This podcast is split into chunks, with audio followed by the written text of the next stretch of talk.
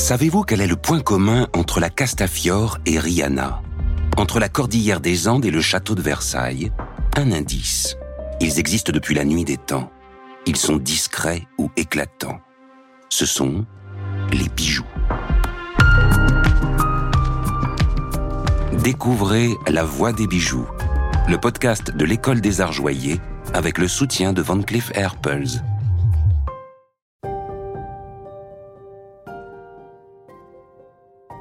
Moi, j'ai commencé joaillier au premier niveau, puis j'ai monté en fait euh, les échelons avec les difficultés des pièces au fur et à mesure de mon apprentissage.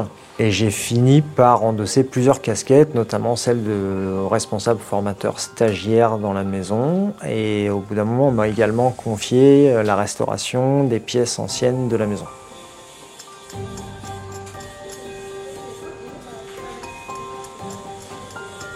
Nous voici dans les ateliers de haute joaillerie de la maison Van Cleef Arpels. Nous y découvrons les dessinateurs, experts pierre, joailliers, concepteurs 3D, sertisseurs ou encore polisseurs. Ces artisans viennent d'horizons différents, ils ont chacun leur parcours, mais ils partagent une même passion, celle des savoir-faire d'exception qui se transmettent de main en main.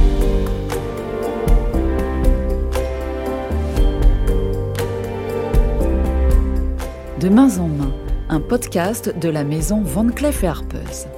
Partons ensemble à la découverte des métiers de la joaillerie. Ces métiers souvent méconnus sont accessibles à tous et offrent de nombreuses opportunités professionnelles.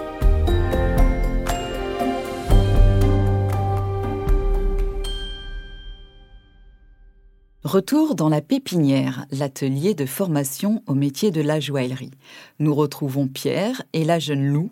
Ils nous racontent leur parcours, leur formation. Alors comment devient-on joaillier? Vous le verrez, il y a autant d'histoires que d'artisans. Moi, je n'ai pas suivi un parcours classique, donc j'ai un bac scientifique, j'ai une licence d'histoire de l'art. Et en fait, je voulais être restaurateur du patrimoine, donc j'avais commencé à faire un CAP en cours du soir en parallèle. J'ai fini par arrêter la fac et du coup j'ai travaillé un peu, j'ai voyagé et euh, en revenant j'ai euh, repris en fait, enfin j'ai voulu reprendre un cursus euh, directement appliqué à la bijouterie parce qu'il fallait que, enfin je voulais faire quelque chose qui me plaisait vraiment en fait et j'aime travailler en fait avec mes mains, j'aime bricoler, j'aime fabriquer des choses et j'aime les bijoux, j'en porte en fait depuis longtemps. Donc je me suis dit pourquoi pas allier les deux donc j'ai repris en fait un peu sur le tard une formation en bijouterie et euh, en fait je suis tombé amoureux du métier. Euh, alors moi j'ai toujours été un petit peu dans ce monde. J'ai un papa qui est sertisseur. Le sertisseur est celui qui fixe les pierres sur les bijoux. Deux épisodes de ce podcast sont consacrés à ce métier. Donc j'ai toujours euh, eu une admiration envers les bijoux. Quand je les voyais travailler, j'avais des étoiles plein les yeux. Et euh, donc c'est après la troisième, euh, je me voyais pas du tout faire de longues études et j'avais envie d'un métier manuel et j'ai toujours su que je voulais faire ça. Donc euh, j'ai fait un CAP en deux ans à la SEPR à Lyon. La SEPR est le premier centre de formation professionnelle initiale de région Auvergne-Rhône-Alpes. Elle propose des formations métiers dans six pôles d'excellence, dont les métiers d'art et de la création. J'ai décidé de poursuivre avec un BMA parce que euh, je trouvais que le métier de joaillier était plus polyvalent et qu'on avait qu'on voyait vraiment le processus de fabrication de A à Z d'un bijou. Après son brevet des métiers d'art, ou BMA, Lou a postulé à la pépinière de la maison Van Cleef et Arpels. La formation est accessible après un parcours scolaire ou en reconversion professionnelle. Alors moi j'avais déjà fait un stage euh, l'année dernière de un mois et demi, avec Pierre euh, qui était mon tuteur. Et euh, à la fin de mon stage, on m'a proposé d'intégrer la pépinière de septembre. Donc j'ai fait toutes les démarches, j'ai envoyé mon CV, ma lettre de motivation. Et puis j'ai passé plusieurs entretiens avant de, de, rentrer en septembre. On a la première partie qui dure entre deux et trois mois, il me semble, avec euh, des exercices euh, d'école, des pièces d'école. Et euh, après les trois mois de, enfin les pièces qui, qui sont faites pour évaluer notre niveau, on passe sur des pièces de production pendant les trois mois suivants. Durant six mois, les apprentis de la pépinière s'approprient les gestes et les savoir-faire du métier de joaillier. Un métier qui offre de belles perspectives d'évolution. Moi, j'ai commencé joaillier au premier niveau. Le métier d'ouvrier joaillier, ou OJ, compte quatre échelons. Le niveau 1 suit tout juste l'apprentissage et le niveau 4 correspond au statut d'expert. Puis j'ai monté en fait euh, les échelons avec les difficultés des pièces au fur et à mesure de mon apprentissage.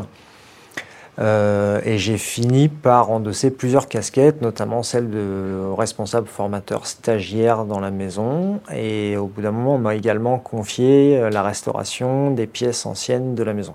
Et euh, après ça, c'est le poste que j'occupe aujourd'hui, qui est le poste de formateur en fait de la pépinière pour la maison. C'est quelque chose qui vient au fur et à mesure de l'évolution et de l'expérience dans la maison. C'est aussi une volonté du joaillier en fonction de ses souhaits et c'est quelque chose que la maison nous permet de faire en fait justement. De participer en fait à d'autres d'autres corps de métier qui sont liés euh, évidemment à celui de joaillier pour ma part et qui permettent de remplir des missions annexes qui peuvent être celles que moi je fais, ça peut être d'autres, euh, et qui complètent en fait le métier pour euh, l'amélioration, pour le, la continuité du travail dans l'atelier, ça, peut être, ça peut être extrêmement divers. Aujourd'hui, Pierre a trouvé sa voie, son métier a du sens, et c'est bien ce que Lou ressent également. Ce qui me plaît déjà, c'est le travail euh, manuel, parce que j'ai toujours voulu faire ça. Euh, et puis aussi, euh, bah là je parle au sein de la maison, mais les valeurs de la maison sont des valeurs qui me, qui me correspondent vraiment et qui me permettent de m'épanouir pleinement dans, ce milieu. Ah ouais, bah moi j'apprends, euh, comme je débute dans mon poste de formateur, mais j'apprends beaucoup au contact des élèves parce qu'il faut euh, quand même s'adapter un petit peu à chaque personne, apprendre à les connaître, apprendre à, à comment leur amener euh, à eux spécifiquement, à chaque personne en fait, comment leur amener ce qu'on veut leur faire apprendre. J'aime bien transmettre, j'aime bien expliquer aux gens comment les choses vont fonctionner, comment ça peut marcher. Vraiment cette satisfaction de voir les gens que je forme réussir à faire en fait euh, ce pourquoi ils sont venus et ce qu'ils ont envie de faire en fait, et d'avoir la capacité de les amener à le faire. Je leur montre que c'est faisable. Et en fait, en appliquant et en s'exerçant, en fait, tout est faisable et ils y arrivent. Moi, je dirais qu'il faut apprendre aussi à se faire confiance pour pouvoir réussir dans ce qu'on fait et c'est vrai que depuis que je, suis dans ce métier, j'ai énormément gagné confiance en moi et ça m'aide euh, au quotidien. Avec leur histoire et leur parcours différents, Pierre et Lou s'enrichissent mutuellement au quotidien. D'ailleurs, dans la classe, quel que soit le niveau d'études, CAP, BMA, mention complémentaire ou l'expérience professionnelle, l'esprit d'entraide est omniprésent. Nous quittons désormais la pépinière, laissons les jeunes joailliers devant leur établi à Lyon. Retour à Paris dans un univers bien différent, celui du département développement et méthode. Nous y découvrirons une nouvelle étape de la fabrication, la conception assistée par ordinateur avec les concepteurs 3D.